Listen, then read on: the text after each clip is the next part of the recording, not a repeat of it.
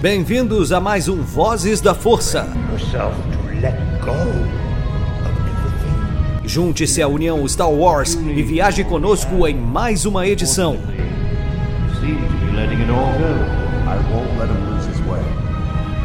Seja também a fagulha que manterá a chama de Star Wars acesa por muitos anos.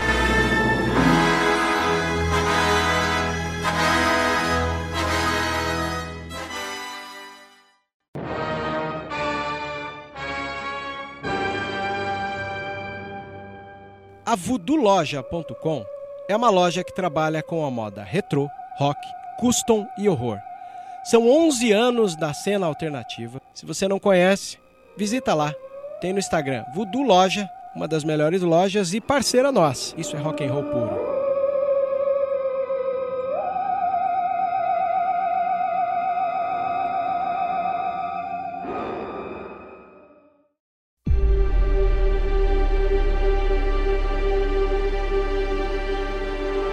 Sejam muito bem-vindos, todos os usuários da Força, caçadores de recompensa e todo mundo que habita a galáxia de Star Wars. Eu sou JP, com mais uma edição do Voz da Força, e hoje nós estamos aqui para falar da D23, que, para quem não sabe, é um evento que a Disney e seus investidores fazem todo ano para mostrar é, os seus novos produtos, no caso, novas séries, novos filmes, dar mais detalhes sobre como está o andamento de projetos que foram anunciados, qual data que vai ser lançado. Aí acabam liberando teasers e trailers também. E teve coisa de Star Wars, teve bastante coisa assim. E quem tá hoje comigo aqui ao meu lado é ninguém mais, ninguém menos que o Maicon, que é o nosso novo integrante aí da equipe, da família do Vozes.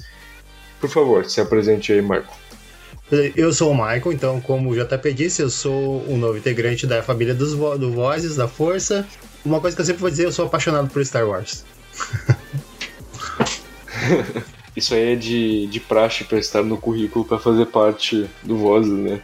Sim. E como, como que tu ficou a respeito aí, dando uma visão geral, né? Como que tu ficou a respeito dos anúncios que tivemos? Eu fiquei Curtiu? bem animado. Tem alguns pontos que eu fiquei uh, mais hypado, né? Sim, que é o Endor, que eu disse, tá estourando aí o Endor, que é uma coisa que eu sempre esperei, né? Ver, nós comentávamos, em off que eu tava esperando para ver as consequências da guerra fora a linhagem Skywalker, né?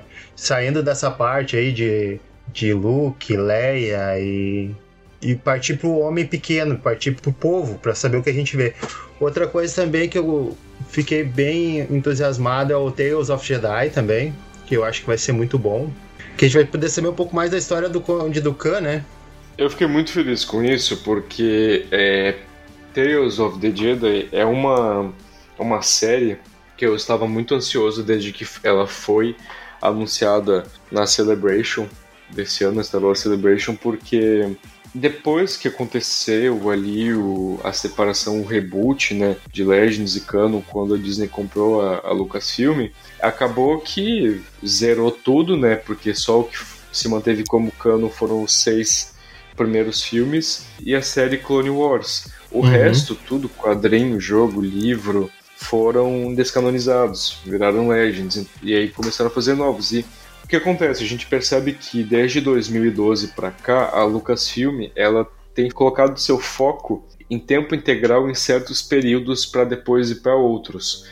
E a gente viu que o foco nos últimos anos da Lucasfilm foi Era Imperial e Era das Sequels. Enquanto eles estavam fazendo filmes que se ambientavam após a trilogia clássica, as sequels ali, episódio 7, 8 e 9, no quesito de quadrinho, de livro etc., eles estavam indo para trás na época da, do Império. Tanto que Uhum. até tem meme, né? E eu compartilho desse do, do propósito desse meme de que a era imperial é muito saturada. Eu também eu concordo muito porque 90% dos quadrinhos que te- temos atualmente de Star Wars são ambientados na era imperial. E eu, sinceramente, eu tô até com um pouco de saco de ver Stormtrooper lutando contra Rebelde, mas tudo bem. E também até tivemos os dois spin-off, né? Os dois filmes spin-off que tivemos desde que a Disney comprou o Lucasfilm, também passam na Era Imperial, Rogue One e Solo. Então, Uhum.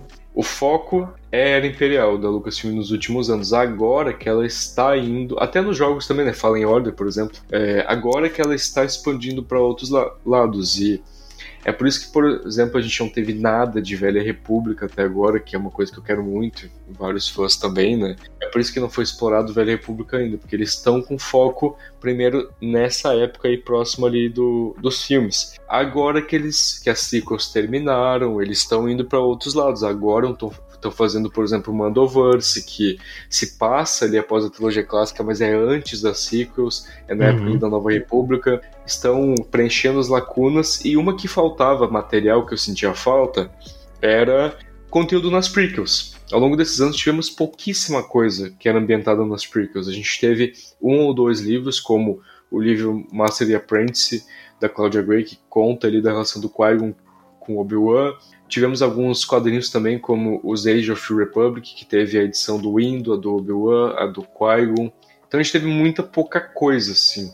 Com o anúncio de Tales of the Jedi, eu fiquei muito feliz, muito mesmo, porque é, a gente teve alguns materiais que passavam ali antes do, das prequels, como, por exemplo, o Dukan Jedi Lost, né, que é o, o livro do, conta a história do, do Conde Dukan, desde que ele era um, um Youngling, seis anos. E agora a gente teve o anúncio dessa série. Eu fiquei muito feliz, eu estou muito ansioso para ela, porque a gente vai ver um pouco das coisas como era antes ali das prequels, mas não tão distante dela, sabe? Alguns anos antes somente. Uma coisa que me deixou bem empolgado no trailer foi ver mais um, um pouco do vislumbre do jovem Dukan, né?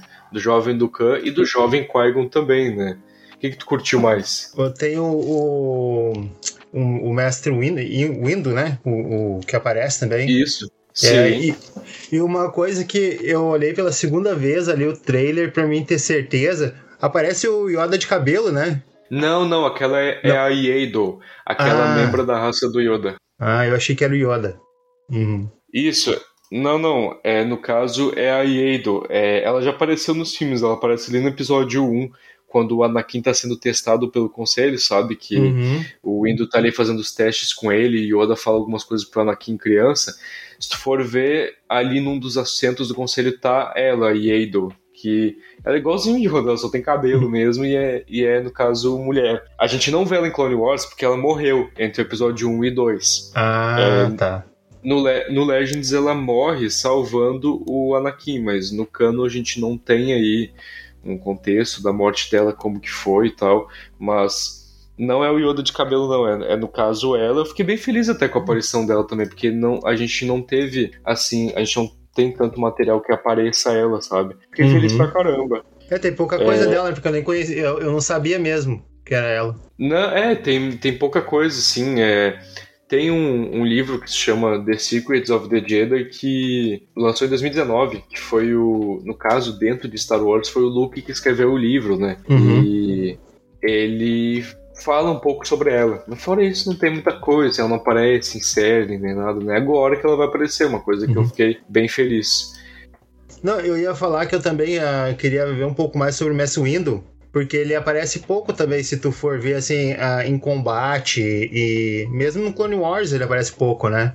Não, eu acho que em Clone Wars ele aparece bastante, na minha opinião, mas no panorama geral, eu acho que a gente não sabe, a gente não tem muito da do antes dele, né? Tipo, antes ali das prequels, não tem, não tem muito dele, tipo assim, da vida dele como padawan ou dele como mestre antes do que a gente vê ele nos filmes, né? A gente uhum. tem um, um quadrinho que, que eu falei, né, que é o que, que, eu tinha falado antes, que é o, o quadrinho Age of Republic Mace Windu, que é um, um quadrinho de uma só edição, que é sobre o Windu, que mostra ele com a mestra dele quando ele tinha 16 anos, que ele até tá com, com o cabelo e a trancinha de Padawan. Mas uhum. é só isso mesmo que a gente tem. Fora isso, a gente não tem quase nada. E uma coisa que eu curti, além disso, né, de que a gente vai ver mais ali do, dos Jedi antes das prequels é que ao mesmo tempo, para quem não sabe, Tales of the Jedi não vai ser tipo uma série como Clone Wars ou Star Wars Rebels, que vai ter várias temporadas, vários episódios. Ela vai ser uma série antológica que ela vai ter curtas que vão focar na Soka e no Conde Dooku. E vão ter poucos episódios daí. E daí, no caso, vai contar. É... Vai ter três episódios para cada, né? Vão ser seis ao total. Daí, três episódios pra Soca, três pro Conde do Khan. Então vai ser num formato diferente e vai acompanhar as histórias deles paralelamente ali.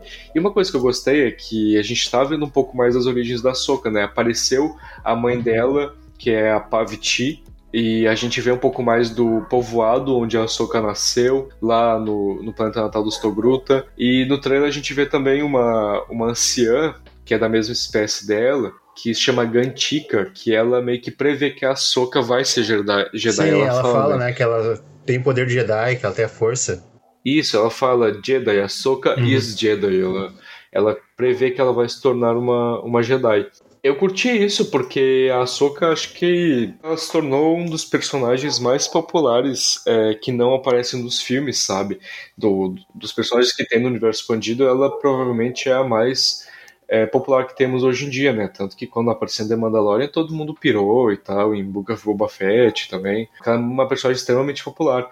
E é legal ver mais as origens dela, né? Porque fora os Skywalker ali, a gente não vê muito das origens dos Jedi, porque eles são tirados de suas famílias quando muito pequenos. Então, é, não, a gente não fica sabendo de quem que eles eram filhos, porque não é importante para a história, né? Uhum. A gente até tem um pouquinho de, do vislumbre disso com o Obi-Wan lá em, na série dele em Kenobi, né? Que a, a Leia pergunta para ele se ele lembra da família dele e ele fala, né? Que tem vislumbres do pai dele, da mãe dele, que ele acha que ele tinha um irmão, mas que ele não lembra direito porque ele era muito novo, né? E é, é, eu acho legal ver um pouco mais da, das origens de uma personagem assim, sabe? E, e, a gente tem esse vislumbre também no episódio.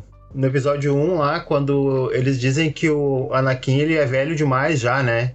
E naquela. No episódio 1 era pra ele ter quantos anos ali? 6, 7 anos?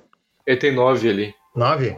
Uhum. É, mesmo assim, né? Uma criança, e mesmo assim eles dizem que ele é velho demais pra, pra iniciar no, no treinamento Jedi. Isso é, porque para eles a idade, a idade correta, a melhor idade seria, tipo, bem, bem novo, assim, tipo, dois, três anos para se, realmente se criar, na, basicamente nascer dentro do tempo Jedi, vivendo no meio, dos, no meio do Jedi porque não tem nenhuma lembrança da vida passada. No caso, eles dizem que o Anakin ele é muito velho porque ele tem lembranças concretas da mãe dele, né? Tipo, não é como se fosse uma criancinha de dois, três anos que uhum. só vai ter só vai ter breves vislumbres, assim, flashes de memória, né? Ele tem memórias concretas, sólidas da, da mãe dele, da vida que ele teve antes. E pra tu ver mesmo, assim, ele era velho, mesmo tendo 9 anos. Uhum. E um dos momentos que eu mais curti no trailer é quando aparece também momentos do Qui-Gon e do, do Khan junto, né? Que tem momento, tem momento lá que ele, o Dukan vai interrogar um cara que ele coloca o sabre na mesa e fala que ele quer respostas, que ele é um Jedi, que ele veio trazer a paz. E eu acho muito legal isso, porque isso de colocar o sabre em cima da mesa é uma coisa que o George Lucas ele falava muito pro Dave Filoni. O Dave Filoni sempre que ele fala como que ele se tornou o, o diretor, né, o, o criador e roteirista de Clone Wars, ele fala que ele foi entrevistado pelo George Lucas e o George Lucas explicou para ele na entrevista como que os Jedi se comportavam quando iam atrás de informações, né? E ele fala que os Jedi eles sentam e aí colocam o sabre em cima da mesa numa forma de dizer tipo não tenta nada, senão eu posso pegar isso aqui e te ameaçar se tu estiver mentindo para mim, ou se tu for tentar me atacar e tal. É meio que um aviso, né? Um aviso uhum. passivo-agressivo. Tipo, se tentar alguma coisa, tu já sabe o que acontece. E é legal porque colocaram isso no, na série, né? E colocaram uhum. isso no trailer, principalmente. Eu gostei. E gostei também que tem uma hora ali que o, o Dukan ele vai lutar contra uma guarda ali, né? Uhum. É, vários guardas ali e o Qui-Gon fala que não, né? E é bem legal porque é, realmente o Qui-Gon e o Dukan eles tinham bastante desavenças na, no relacionamento deles como mestre e aprendiz. É, e ali já mostra, como eu posso te dizer assim, quão volátil o Dukan é, né? Que teve uma hora também que ele, ele iria eliminar, acho, um guarda ali, a hora que o Windu disse para ele, calma, né? Dukan, te calma, não é assim. Então aí já dá, assim, já mostra toda essa. como ele era volátil, né? Sim, sim.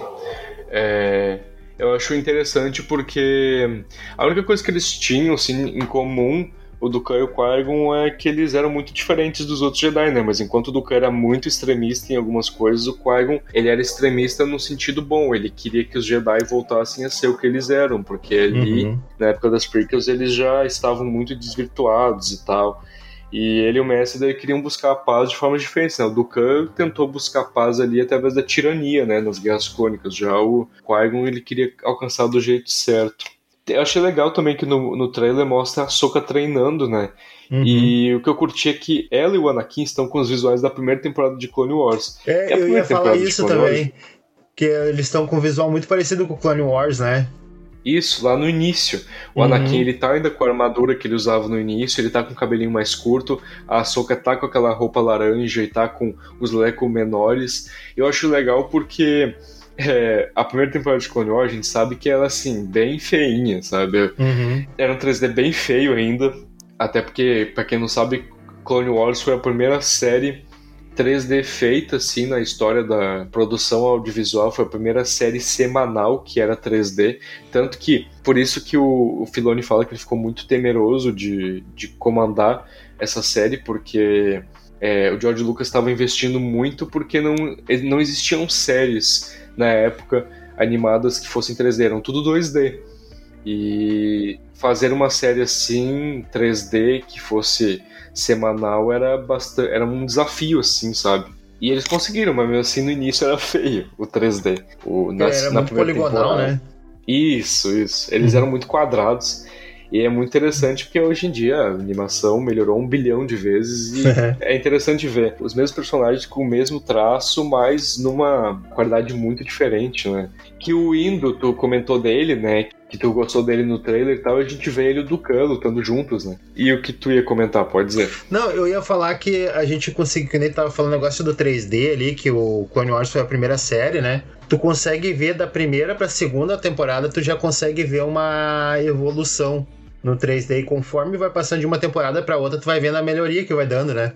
Sim, sim. É tipo, vai escalando, né, gradativamente, assim, não é uma coisa brusca, né? Tipo, numa temporada uhum. tá boa, na, na outra tá excelente, né? É, vai evoluindo gradativamente. Inclusive, eu vi que no trailer, eu fiquei bem, eu fiquei bem intrigado a respeito disso. Eu vi algumas pessoas falando sobre a Soka ter ido no funeral da Padmé. A gente vê que o primeiro frame ali do trailer é. É o funeral. Ela... É, a gente vê que é o funeral da Padmé, uhum. a primeira cena do trailer. E aí, mais pra frente, a Soka aparece de novo. E a gente vê que ela aparece numa, numa, em meio a uma multidão que tá de cabeça baixada e ela também tá de cabeça baixada e com um capuz. E uhum. pelo lugar, pelo ambiente, parece que é lá em Nabu, parece que é no funeral da Padme. Eu achei bem interessante, sabe? Tipo, ela uhum. ter ido, terem mostrado isso, porque ela era muito apegada a Padmé. Sim, às vezes eram muito amigas, né? Durante toda a série elas foram. Sim, sim, total. O que eu curti também é que assim, lá no final do trailer a gente vê, a gente já tinha visto antes, né, no teaser que tinha lançado anteriormente, mas nesse trailer a gente viu com mais vislumbre que é, lá no final aparece um inquisidor, né? É uhum. É, um, é um inquisidor do Império. Muita gente ficou confusa, né? Ficaram falando, ué, como assim um inquisidor na época da República e tal? Mas dá pra ver que aquele momento é na época do Império, porque a capa que ele tá usando tá com o símbolo do Império. E também ele tá usando o sabre típico dos inquisidores, que é aquele que tem aquele círculo. E uhum. também na uhum. própria legenda, no trailer oficial, tá escrito Inquisitor. Ele tá ameaçando um cara, né, uma, um homem, e, e conversando com com a Soca. E a Soca a gente vê que ela tá com uma roupa tipo de. É, parecida com a que ela tava na sétima temporada de Clone Wars lá no início, uma roupa de mecânica e tal. Uhum. E cara, eu tô muito ansioso para ver isso. Por quê? Porque isso aí eu tenho quase 100% de certeza, eu tava conversando com uns amigos meus lá no grupo da União Star Wars, eu tenho quase certeza que isso é a luta dela com o sexto irmão que tem no livro dela. Pois é, tu tinha me falado, né, que tu queria ver essa animação. Isso, é, porque é, uhum. Pra quem não sabe, né, o, a Ahsoka, lá em Rebels, em Star Wars Rebels, ela tá com sabres brancos, e muita gente ficou se perguntando na época, ah, mas como que ela conseguiu esses sabres? E aí, foi lançado na época o livro da Ahsoka, que contava ali o que ela tinha feito após uh, o episódio 3, enquanto ali ela tava se adaptando à Era Imperial. O livro se passa, tipo, logo após o episódio 3, assim, é um ano depois. A Ahsoka tá um pouco mais adulta, mas não é tão longe assim. Não é tipo perto de Rebels, que é quase 20 anos depois das prequels. E aí a gente vê que no livro ela luta e mata o sexto irmão dos Inquisidores, que a gente vê lá nos quadrinhos do Vader. Ele é morto pela Soca e a Soca pega os cristais Kyber do sabre, dos sabres dele e purifica eles e, e faz eles ganharem coloração branca. E, cara, eu tenho quase certeza absoluta que é essa luta, porque fora as lutas que ela tem lá com os Inquisidores em Star Wars Rebels, não tem mais em nenhum outro lugar é, um momento que ela lutou com outro Inquisidor. E também esse Inquisidor, ele tá com um visual muito diferente. E a gente já viu todos os Inquisidores já, todos os Inquisidores do primeiro até o décimo já foram apresentados pra gente, eles. Uhum. Já foi apresentado o, o, Grande Inquisidor, a segunda irmã, a terceira irmã que é a Riva lá em Kenobi, né? O quinto irmão, a quarta irmã, enfim, uhum. a gente já viu todos eles. E ele não é nenhum desses, sabe? Então certeza que é o sexto irmão. Ele tá diferente na aparência do que a gente vê nos quadrinhos, mas a gente sabe que a Lucasfilm faz bastante retcon assim dos visuais, de questão estética e tal, então com certeza mudaram o visual dele assim, mas eu tenho quase certeza que é. E seria muito legal de ver, porque no livro é uma luta muito legal. É, é uma luta bem interessante, porque uhum. ela mata ele usando a força, assim. Ela, enquanto ele tá usando o sabre, indo pra cima dela, não tá usando nada. Ela tá só se esquivando e usando a força. E ela faz daí o, ela faz daí os sabres dele explodirem na cara dele usando a força. Ah, que show. É. Fiquei imaginando a cena, tomara que eles animem isso mesmo.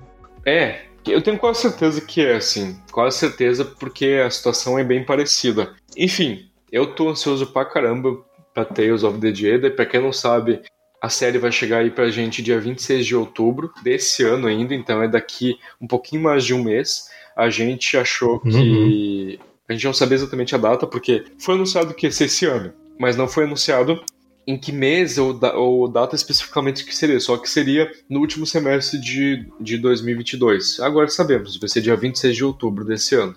Eu tô ansioso pra caramba. Eu também tô. Falando em Ahsoka, uh, já tem data definida para quando vai ser a série live action dela? Não exatamente, mas assim, a gente tem quase certeza que é em fevereiro. The Mandalorian vai ser em fevereiro e foi dito que a Soca uhum. ia ser no primeiro semestre de 2023. Então é quase certeza que The Mandalorian vai ser em fevereiro e a Soca provavelmente vai ser tipo no final de fevereiro, começo de março. Certeza. Uhum. Também é outra coisa que eu tô esperando, eu acho que vai ser bom também. A Soca é a série que eu tô mais ansioso. Mais ansioso é. das live action, porque, enfim, vamos comentar sobre Endor, que aí eu falo de Ahsoka, eu deixo a Ahsoka por tá. mais pra frente. Mas sobre Endor, cara, a gente teve outro trailer, né? De Endor e. Uhum. Vou deixar pra tu falar primeiro, Marco, porque tu tá ansioso pra caramba, mais que eu. Eu tô muito ansioso pra, pra Endor. E esse trailer que passou na D23 foi, como eu disse, para aumentar meu hype, né? Para alimentar meu hype. Porque ele já começa com o pé na porta, né? Já começa mostrando o Endor ali eh, dando tiro no, no formante e, e, o trailer só, só, vai escalonando. E eu acho que. E gosto muito dessa coisa que eles vão mostrar. Eles vão mostrar o Senado, né?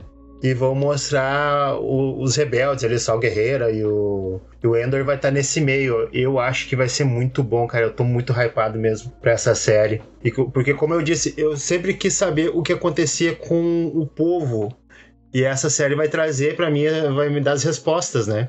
Do que acontece com o povo durante essa guerra toda que acontece aí, que nós só vemos a questão dos Skywalker o Senado foi mostrado nas prequels, que eu gosto também, mas uh, foi pouco para mim. Eu acho que poderia ter, ter sido um pouco mais ainda no, no, nas prequels sobre a política do Senado, né? E eu acho que esse é que o Ender vai mostrar também. Eu, eu tô muito ansioso porque é, esse lado sujo da rebelião é uma coisa que eu queria muito que fosse mais mostrado, porque acaba sendo mostrado só uhum. o lado bonzinho e tal, né? E em Rogue One a gente vê um vislumbre disso, né? Tanto que tem aquele momento que o Cassio fala pra Jean, né? Que muitos deles é, mataram, espionaram e fizeram coisas dos quais não se orgulham pela rebelião. Uhum. Na versão em quadrinho de Rogue One, no momento em que ele fala isso, aparecem cenas dos rebeldes explodindo lugares, matando pessoas e tal, enquanto ele fala que fizeram isso em nome da rebelião. E eu queria ver mais disso, sabe? E Endor é a série que vai mostrar isso. Vai mostrar que nem, uhum. que nem tudo na rebelião é tão bom assim quanto a gente imagina, sabe? E uhum. eu tô muito ansioso porque vai estar tá o Stellan Skarsgård e a Fiona Shaw na série. O Stellan Skarsgård, ele é cientista Eric Selvig nos filmes da Marvel, lá, que aparece nos filmes do, do Thor em Vingadores também. Uhum, sim, sim. Ele faz também um musical chamado Mamma Mia, que é muito bom. E ele vai interpretar o Lutin Rael no, na série. Eu tô ansioso para esse personagem, porque a gente não sabe ainda exatamente se ele é imperial, se ele é rebelde. No, nos trailers dá a entender que ele é rebelde quando ele tá conversando com o Cassian e também quando ele tá conversando com a Moon Mothma mas não sabemos. Mas eu tô bem ansioso pro personagem dele. Diga. Eu tô achando que ele vai ser um agente duplo, cara. É, eu tive essa impressão, sabe? Tipo, ele é um rebelde infiltrado uhum. no Império. E tô ansioso também porque, como eu falei, quem vai estar tá na série é a Fiona Shaw. A Fiona Shaw, pra quem não sabe, é a tia Petúnia nos filmes de Harry Potter. E na série ela vai interpretar ninguém mais, ninguém menos que a mãe adotiva do Cassian, a Marva Endor. E uhum. eu fiquei bem ansioso é, e surpreso com isso, porque não imaginava que iam mostrar, tipo, a linhagem do Cassian, porque, como eu falei antes, em Star Wars, tirando os Skywalker, todo mundo é um Zé Ninguém, não importa quem veio de onde e tal. O Han a gente não sabe quem são os pais dele, é, o Maul também não, a Soka. A Soka a gente tá só sabendo agora de quem é a mãe dela, mas enfim, nunca importa assim pro enredo. Eu fiquei bem curioso e, e surpreso com isso, sabe? Da gente ver a mãe adotiva dele, e para quem não sabe, a série vai se passar cinco anos antes dos eventos de Rogue One, ou seja, vai se passar na mesma época que a primeira temporada de Rebels. Eu não sei se. Uhum. Eu não acho que seja coincidência, porque a Lucasfilm está conectando tudo agora nos materiais dela, né, nas séries, etc. Eu não duvido que apareça ali alguns personagens de, de Rebels. Será que a gente vai ver a fantasma? Olha, não duvido, assim, sendo bem sincero, porque a fantasma aparece em Rogue One, né? A Ghost aparece lá. Sim. Aparece duas vezes. Lá na base rebelde em Yavin e também lá na batalha de Scarif. A Hera é mencionada. Por isso mesmo que eu tô achando. Por isso que eu tô achando, porque como eles apareceram em Rogue One, de repente eu posso aparecer ali, de repente até os personagens mesmo aparecer. Sim, porque a Hera já vai aparecer agora na série da Soca, né? No trailer a gente vê ela, ali na primeira cena ela aparece junto uhum. com a Soca. A Sabine já vai aparecer agora em Rebels também, o Ezra. Então não duvido nada. O Chopper já apareceu em, em Rogue One também, ele vai aparecer na, na série uhum. da Soca também. Então não, não, uhum. não duvido nada, assim. Não, é o Chopper que aparece ali no, na. Quando eles mostram a terceira. No trailer da terceira temporada do, do Mando. Não, não é o Chopper. É, é um R5. R5 não, desculpa, um R4. É, que aparece ali no, hum. naquele momento. Eu sei de que momento tu tá falando. Uh, que tá a mecânica lá, sim, né? Sim. Eu esqueci a o nome Pelimoto. Uhum. Isso, aham. Uhum. Eu fiquei bem ansioso, inclusive, pra volta dela, porque eu, eu adoro a, a atriz Amy Sedaris. O Vebs também adora ela. É... Ela entrega muito, né? Nossa, muito, ela é muito engraçada. Muito. Sobre Endor, a série vai ter duas temporadas confirmado. 24 episódios, né? Isso. Vão ser 12 em cada temporada. Vai ter salto temporal entre os episódios, assim, de bastante tempo, porque, segundo o. Peraí, que eu esqueci o nome dele.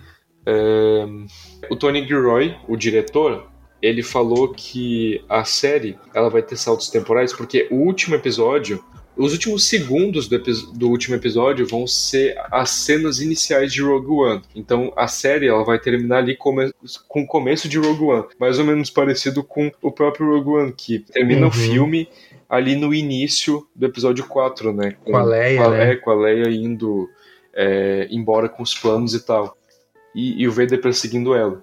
Enfim, eu tô mais ansioso do que eu imaginava para Endo, considerando que eu não tava tão ansioso e, não, e não é numa, numa época que eu curta muito, mas eu tô bastante ansioso. Eu também tô. Eu, mas eu, é, eu tô mais ansioso pelo Endor mesmo pra mostrar. É que agora eu tô começando a conhecer um pouco mais do universo estendido, né? Antes eu só conhecia que nem os uh, Rebels, o Clone Wars e alguns quadrinhos. E agora eu tô começando a ver a conhecer o universo estendido. E eu queria sair um pouco daquela coisa ali de mesmo que eu falo sempre da, da linhagem Skywalker, né? E eu acho que essas séries, é, o Mando já começou com isso, né? Já começou a dar esse pontapé tirando de lado a família Skywalker, né? Cara, se tu curte o universo expandido, Só tu ir conversar comigo, viu? Tem umas indicações aí, porque eu gosto muito. Ah, mais, eu quero. Eu gosto muito mais do universo expandido do que dos filmes em si. Eu prefiro muito mais os jogos, quadrinhos, livros de Star Wars do que a gente vê nos filmes assim. É, depende da tua preferência, né? Do que tu gosta. É, Uhum. mas ho- hoje tu tava falando sobre começar a ler Marcas da Guerra e já é um bom começo, porque ele foi um dos primeiros livros que teve ali quando as sequels foram lançadas, porque ele explica um pouco do que ocorreu após o episódio 6. Mas eh, depois eu te faço mais umas indi- indicações daí. É, eu queria ler, eu quero ler também A Luz do Jedi, né? Também acho que deve ser bom. Que eu vi vocês fizeram, vocês gravaram um episódio sobre ele, eu também quero ler, que me interessou bastante. É, é que, Luz do Jedi. é que daí Luz dos Jedi, é, tu vai ter que ler todos os materiais da Alta República, né? Porque É, eu ia dizer Alta República, né? Eu quase comprei uns quadrinhos esses dias da Alta República. São muito bonitos. Eu, eu tenho, eu tenho aqui a Nath me, me deu de, de presente.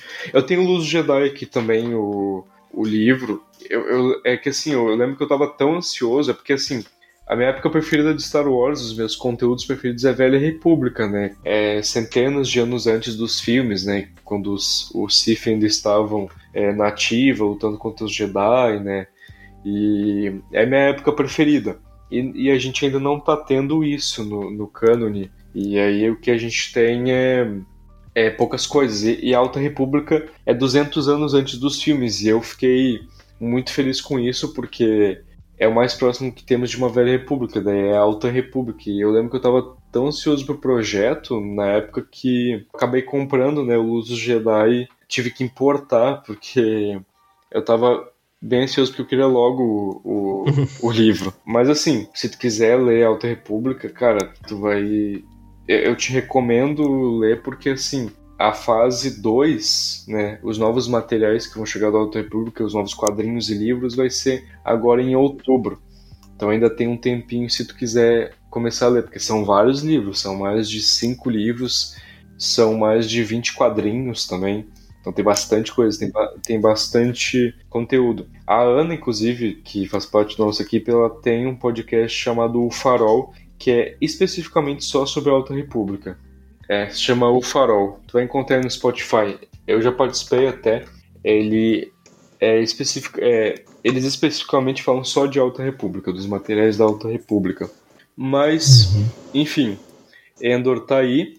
Pra quem não sabe, estreia dia 21 de setembro e vai ter três episódios na estreia. Então, então assim, já vamos começar muito bem, com três episódios aí na conta.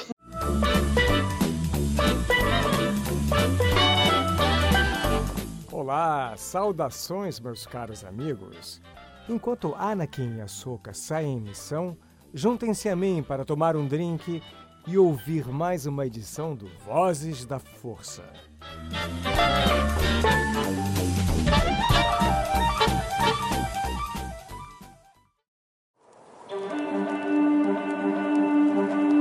Também a gente teve é, mais coisas sobre The Mandalorian, a terceira temporada, que Uhum. é, digamos que a cereja do bolo para muita gente, porque muita gente tá ansiosa para para The Mandalorian, para a terceira temporada, porque The Mandalorian simplesmente é o que tá sendo o carro-chefe da, da Disney, né, da Lucasfilm, agora em Star Wars. Foi o que deu o pontapé para todo esse Mandoverse aí de, de séries se conectando, séries live action.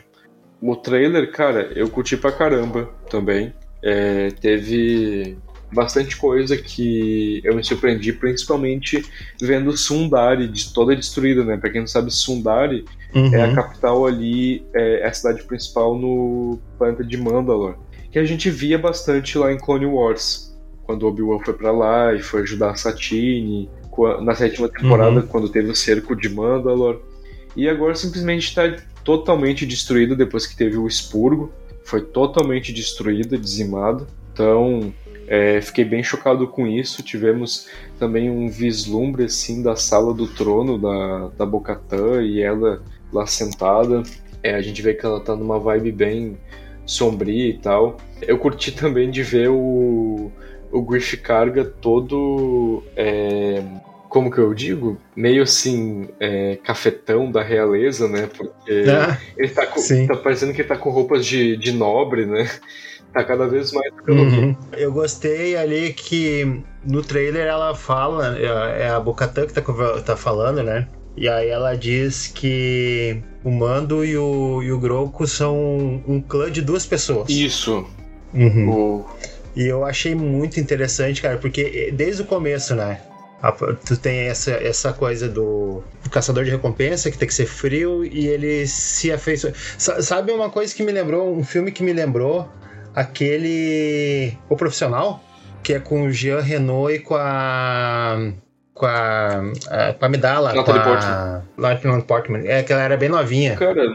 Não sei se já, já assistiu. Realmente lembra, né? Porque no filme ele é um, um cara que. Ele acho que é um assassino de aluguel, né? E ele uhum. tem que lidar com isso enquanto ele cria ela, que é uma criança inocente, né? É mais ou menos isso mesmo que é a relação do, dos dois ali, né? Do, do Grogu e do, uhum. e do Din Djarin.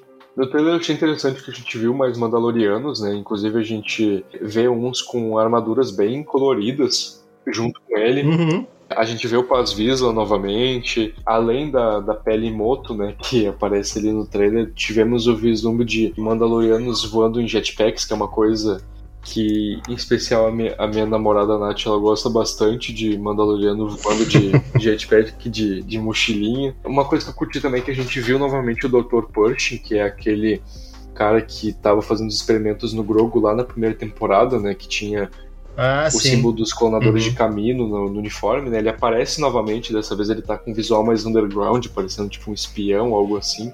Enfim, tô bastante ansioso é, pra série, porque tá, tá bastante interessante essa terceira temporada, acho que tá prometendo mais do que eu imaginava e, e eu nem tô sabendo lidar com o que, que vai aparecer, né? Porque sempre The Mandalorian surpreende, né? Em todas as temporadas da primeira. Eu acho que ele vai ter que, eu acho que ele vai ter que lidar muito com a questão também que ela fala, ali, ah, você tirou o seu capacete, né? Então você não é mais um Mandaloriano. Acho que ele vai ter que vai ter que lidar com as consequências dos atos dele, dele ter tirado o capacete, porque é como a gente vai ter aquela parte, tem aqueles Mandalorianos que são mais ortodoxos, vamos dizer assim, e tem os outros, né? Porque a Sabine é Mandaloriana, né? Sim. E, ela tira o capacete tranquilo, assim, a gente vê ela sem capacete tudo. Só que eu acho que ele vai ter que lidar com essa questão. Cara, de ele ter se revelado. Eu né? acho muito interessante isso, porque para ver o quão Star Wars é profundo, né? Porque até entre uma, uma raça ali, né, os Mandalorianos têm uma tem diferenças crenças, né, parecido com a gente. Tipo, não é porque uhum. todos nós somos humanos que todos têm a mesma crença e pensamentos, né? A gente tem crenças diferentes, é a mesma coisa os mandalorianos, estão aprofundando mais isso. Tem visões diferentes, tem crenças diferentes.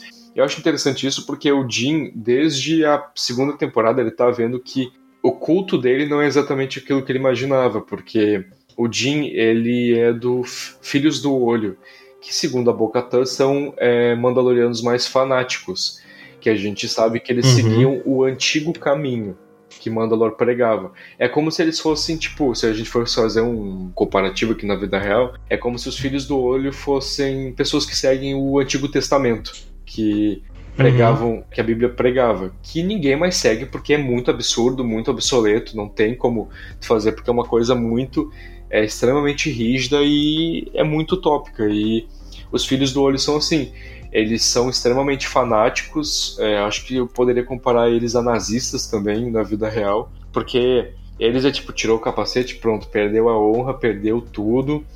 E eles são realmente muito fanáticos. E a gente já vê daí, por exemplo, o pessoal da Bocatã, que é o Ouro da Morte, que eles são mais extremistas, porém não são tanto quanto os Filhos do Olho. Eles tiram o capacete, eles uhum. são mais de boa com isso, mas eles também querem que a antiga Mandalore volte, aquela que vivia rodeada de guerras e que o seu povo vivia tretando e etc. E a gente daí tem os Mandalorianos que são mais de boas, que são chamados de novos Mandalorianos, que é a Satine, a Sabine, o pessoal ali da família da Sabine, né? o, Tris, o Trista com a, a Ursa, eles são mais de boa, eles tiram o capacete, eles não são extremistas a esse ponto, né? A gente vê isso com a Sabine, né? Porque a gente convive com ela ao longo de quatro temporadas de Rebels, a gente vê que ela não tem nada a ver com a Bo-Katan, nem com o Jean, ela é muito, tipo, ela respeita as tradições do povo dela, ela tem o orgulho de Mandaloriana dela, mas ela não é como a Bo-Katan, que quer que voltem as guerras de Mandalor, que acham que eles ficaram fracos, e também não é como o Jin, que é tipo, tirei o capacete, então eu não sou mais Mandaloriano. E o Jin tá percebendo uhum. isso, porque lá na segunda temporada ele é ridicularizado pela Bo-Katan, né? Quando Sim. ela tira, quando ela tira o capacete, ele fica todo duro e fala: Não, calma aí, tu tirou o capacete, tu é Mandaloriano. E ela começa a rir dele falando: Tipo, ah, tu é dos filhos do olho, aquele bando de fanático. E aí ele começa a ver que realmente aquilo que ele acreditava não é uma, uma coisa não, não é como ele imaginava. Ele vê que tem outros Mandalorianos que têm outras visões e que aquela que ele tem não é exatamente a mais certa, né? E eu acho interessante isso. Porque ele tira o capacete para salvar o Grogo e o Mayfield até questiona ele no episódio. Tá, calma um pouquinho. A, a, tua crença era tirar o capacete. É que tu não pode tirar o capacete ou não pode mostrar o rosto, porque tem uma diferença. E ele comenta sobre uhum. como, em situações de extrema necessidade, as pessoas acabam deixando as crenças de lado, porque ele deixou a grande crença dele de lado para salvar o Grogu, que era mais importante para ele. Então, eu tô gostando de ver como ele tá evoluindo, porque é, o Jin, eu confesso que ele era muito chato lá no início, porque ele era muito, tipo, tudo, qualquer, uhum. a, a, todo momento ele falava, this is the way, this is the way. Aí, uhum. nunca tirava o capacete em nenhum momento, podia mostrar o rosto, então eu confesso que isso era bem chato. E aí depois da segunda temporada começou a melhorar porque ele foi relaxando mais, não sendo tão rígido e tal. Mas enfim, eu tô bem ansioso pra série e, não sabemos ainda que mês exatamente que é, mas é no primeiro semestre de 2023. A gente teve um. Na verdade, a gente não teve muita coisa, mas teve um breve vislumbre ali de Skeleton Crew. Pra quem não sabe, Skeleton Crew ela vai ser uma série é, ambientada. Ainda não sabemos em, em que momento vai ser ambientada, mas eu desconfio fortemente que vai ser na época da Nova República, ali, junto com as outras séries do Mandoverse que ela vai contar sobre quatro jovens que vão se perder e que na verdade vão ser depois guiados na imensa vastidão da galáxia. Quem a gente sabe que vai guiar essas crianças vai ser é, um personagem que vai ser interpretado pelo Jude Law, que para quem não sabe, ele já fez é, Capitã Marvel e também ele tá na franquia Animais Fantásticos interpretando o Dumbledore mais novo. Uhum. Ele apareceu até durante o evento, de surpresa, sim, e a série ela vai vai ter participação ali na parte criativa do John Watts e do Christopher Ford. Pra quem não sabe, o John Watts ele é o diretor da nova, da, dos novos filmes do Homem-Aranha com o Tom Holland. E, enfim, não sabemos quando ela vai ser lançada, só que vai ser em 2023 ou 2024, e não temos data nem nada assim mais especificamente. Mas eu tô ansioso porque vai ter o Jude Law na série e eu gosto bastante dele pelo trabalho dele em, em Animais Fantásticos. Eu tô vendo que nem eu, tu olha, bah, esse ator eu gosto, eu vou gostar da série. Eu também sou assim, cara. eu gosto do Jude Law. Cara, cara, eu sou assim, sabe? Tipo, se um ator que eu curto muito vai fazer tal série, eu fico, putz, vou assistir então, tem tal ator, né? Então a série é boa. Eu já tava a fim de assistir a Soca porque eu gostava do Clone Wars. Quando eu fiquei sabendo que era a Rosária Dawson que fazia a Soca, eu pensei, ah, não, agora sim, agora que eu vou olhar mesmo, né, cara? tu curtiu ver ela, ver ela como a Soca lá em The Mandalorian e Boba Fett? Curti.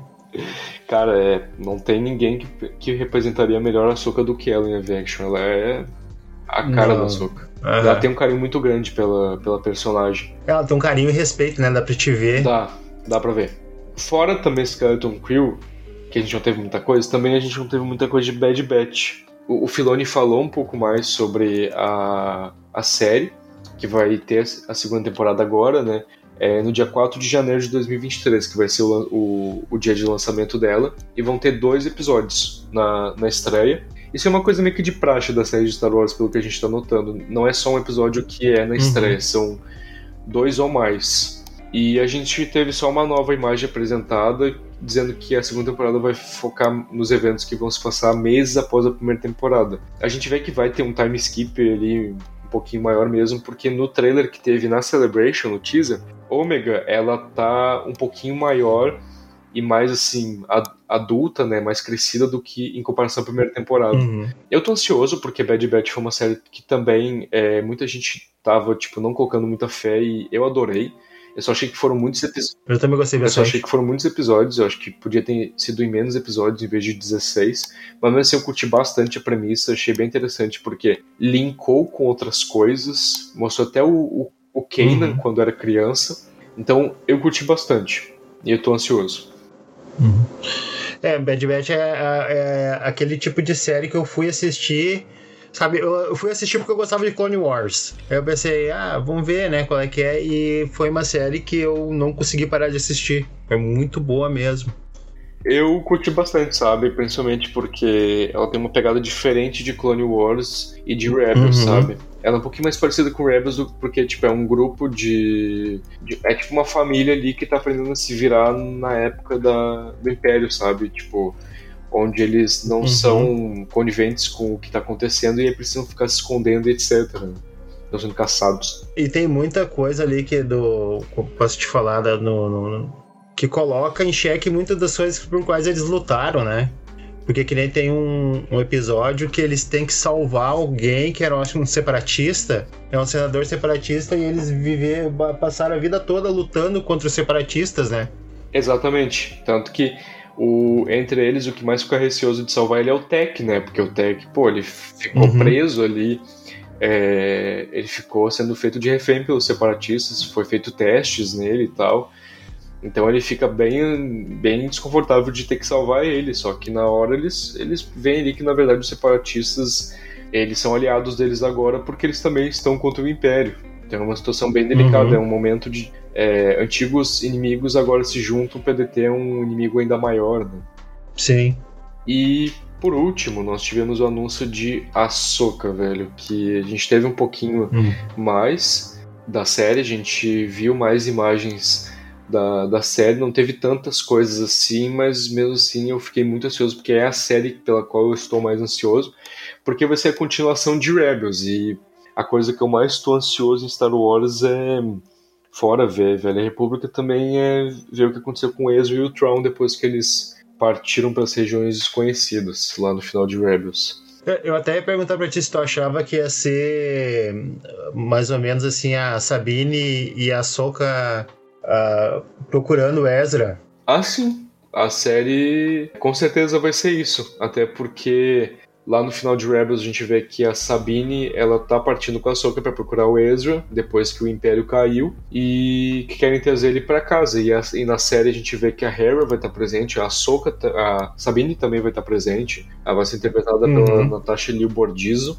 A própria sinopse da Ahsoka fala que ela está em meio a uma investigação para desvendar uma ameaça emergente em uma galáxia vulnerável, que provavelmente é aquela Uhum. teoria que eu e Cícero- temos de que vão introduzir os Grysk, que são uma raça que tem em Star Wars que é, nos livros do Tron eles querem invadir a galáxia e derrubar o Império e a República para tomar. E aí provavelmente a a vai encontrar o Ezra e, e o Traum e eles vão estar lutando com- contra essa raça. Enfim, outra, outra hora eu falo mais dessa teoria porque ela é bem, bem grande, assim, tem vários pontos. Mas sim, a série vai ser ela e a Sabine procurando o Ezra. E inclusive uma das fotos que foi mostrada no evento ali pelo Favreau foi uma imagem da Sabine ali olhando o moral de Lothal Uhum. é muito lindo, inclusive, porque é basicamente a última cena de Rebel, só que em live action. A gente já tinha visto no trailer, né? Mas foi legal ver também agora em imagem. Muito, muito, muito bonito, muito mesmo. É, é um sentimento muito louco quando a gente vê algo que a gente viu na animação pro live action, sabe? Parece uma coisa muito Uhum. irreal. É tipo quando a gente viu a Soca ali em The Mandalorian, parecia tipo um sonho, assim, sabe? Foi, foi muito Uhum. louco. Mas a, a, a Bukatan também, eu achei que eles pegaram a, a atriz muito parecida com a animação, sabe? Sim, até porque, não sei se tu sabe, mas a Kate Sakharoff, que é a atriz que interpreta a Bocatan, ela é a dubladora da Bocatan. Ah, não sabia disso não. Sim, tanto que Interessante. tanto que se tu for assistir Clone Wars dublado e The Mandalorian dublado, quer dizer, desculpa, se tu vê legendado Clone Wars e The Mandalorian, tu vai ver que é a mesma voz, porque a, a atriz é a Hum. mesma. Legal. É, Então ela já tinha tipo uma bagagem, sabe, de interpretar a personagem. Inclusive por isso que pedem muito também pro Lars Mikkelsen interpretar o, o Traum, em live action, porque o Lars Mikkelsen ele é o dublador do Ezra. E ele, o ator, é muito parecido com o biotipo do Tron. Ele é alto, ele é magro e já teria a voz dele também, do Tron, que é muito característica. Então as pessoas queriam muito que ele interpretasse ele também, o que ele interpretasse o Tron. No, aí, para ser parecido com a Boca Tuck, a dubladora também é a atriz da personagem em live action.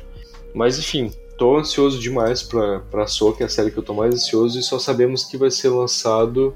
Só vai ser lançado aí no primeiro semestre de 2023, ainda não temos data. Bom, é basicamente isso aí que temos para Star Wars por enquanto, até ano que vem para frente. Eu acho que estamos muito bem servidos. O que, que tu acha em, em geral aí? Eu também. Eu, eu acho que nós estamos muito bem servidos mesmo. Eu acho que uh, não teve nada ali que eu olhei que, que eu olhei e pensei, ah, talvez eu olhe. Sabe, tudo deu vontade de assistir. Sim, sim. Realmente, não tem nenhuma série assim que tu pensa, ah, tô sem vontade e tal. Eu tava assim pra, pra Endor e tal, mas depois que foi saindo os trailers eu fiquei, poxa vida, isso aqui vai ser maneiro. Uhum. Enfim, é isso basicamente. Michael, tu tem considerações finais aí que tu queria falar antes da gente se despedir? Não, pra mim tá tranquilo. Então é isso. Galera, muito obrigado para quem ouviu até aqui. Esses foram os anúncios que tivemos de Star Wars na D23. Enfim, Michael, é, muito obrigado pela participação. Muito bom te ter aqui agora como membro da equipe do Voz, estando mais frequente nas gravações e faça o teu jabá aí do teu podcast próprio pra galera. O meu podcast é o Prof Pop, tem todas as uh, os agregadores de podcast e eu falo sobre o mundo pop, né? Eu falo sobre o, o, JP e o, e o Vebs foram falar sobre política em Star Wars. Né? O JP também participou do política em One Piece, então eu falo sobre os, o mundo pop e o mundo escolar, vamos dizer assim, né? O que a gente pode usar. É isso aí. Inclusive o podcast do Michael é muito bom, vão lá escutar. Foi muito bom participar e ouvir. É, é isso aí. Aqui é o, é JP com mais uma transmissão do Voz da Força e que a força esteja com vocês ou This is the Way. This is the Way.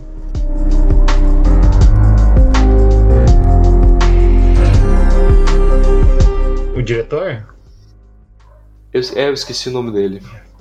Eu sei do, o... da trilogia Born lá, o isso, é, eu esqueci o nome dele eu agora. também esqueci o nome. O, o Verbs vai matar nós, porque o Verbs é, é fã dele, né? Sim. E eu tava escrevendo sobre ele, cara. Calma um pouquinho. Eu já marquei aqui o tempo para tu marcar, para tu uhum. cortar na edição esse momento que eu tô procurando. Uhum. Deixa eu achar aqui o nome dele. Eu, eu tava escrevendo sobre ele aqui num, num, num roteiro que eu fiz. É, Tony Gilroy. Tony isso, Gilroy. isso, Tony Gilroy, isso aí.